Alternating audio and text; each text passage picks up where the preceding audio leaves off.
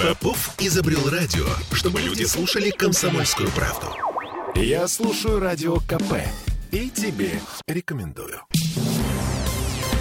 Теперь камин Мы лемминги в том смысле, что после землетрясения в Турции мы ломанулись звонить геофизикам с вопросом, а может ли трясти наши болота? Но просто потому, что в Эстонии землетрясения были, в Калининградской области были. А и чем... даже в Нью-Йорке были. А чем мы хуже? И вот что нам ответили для начала. Слушаем ведущего инженера сейсмической станции Пулку Владимира Карпинского. Какие-то у нас происходят, их происходит немного, они слабые, их обычно люди не замечают. Регистрируется только аппаратура в наших краях. Ощущалось хорошо Хотоморское землетрясение 2013 года, особенно на высоких этажах. Хотя расстояние бешеное, но оно было очень глубокое и довольно сильное, а чем глубже землетрясение, тем на больших расстояниях оно ощущается. Оно ощущалось в 2013 году. Звонили из какого-то бизнес-центра в Приморском районе, их там чуть ли не укачало на верхних этажах.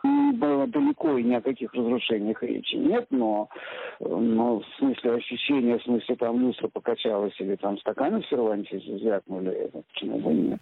Хатаморское землетрясение, о котором говорит Владимир Карпинский, произошло в мае 2013 года в акватории Охотского моря, то есть за десятки тысяч километров, нет, за десяток тысяч километров от нас.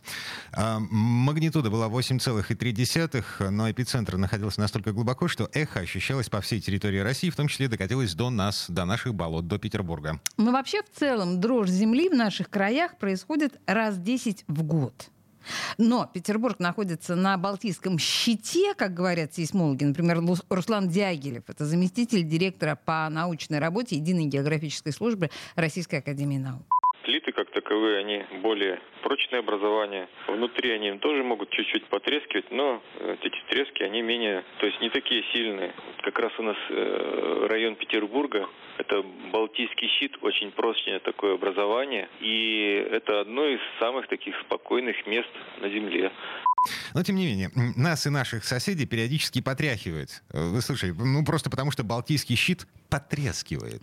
И это мы снова слушаем Владимира Карпинского из сейсмической станции Пулково на территории Финляндии есть такое место, которое, в общем, довольно, так сказать, движется. Но там это все-таки магнитуды, там, двойки, тройки. Вот эта зона от э, Ладоги до северо-ботнического залива, вот что на нашей территории, что на финской, ну, тоже, в общем, такая, скажем так, дышащая. Но обычно территории Финляндии в этой зоне, ну, один-два ощутимых, но это ощутимых типа того, что вот чуть-чуть где-то что-то качнуло. Ну, скажем, э, полностью сказать, что их здесь не может быть, потому что не может быть никогда, я не могу.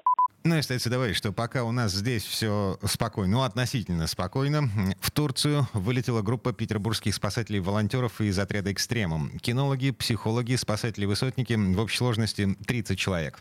Здесь нужно отметить, что ключевое слово в описании этой группы — волонтеры. Они не получают зарплату, а также государственного финансирования. И им придется покупать топливо, часть снаряжения на месте. Просто потому, что есть вещи, которые невозможно перевести самолетом.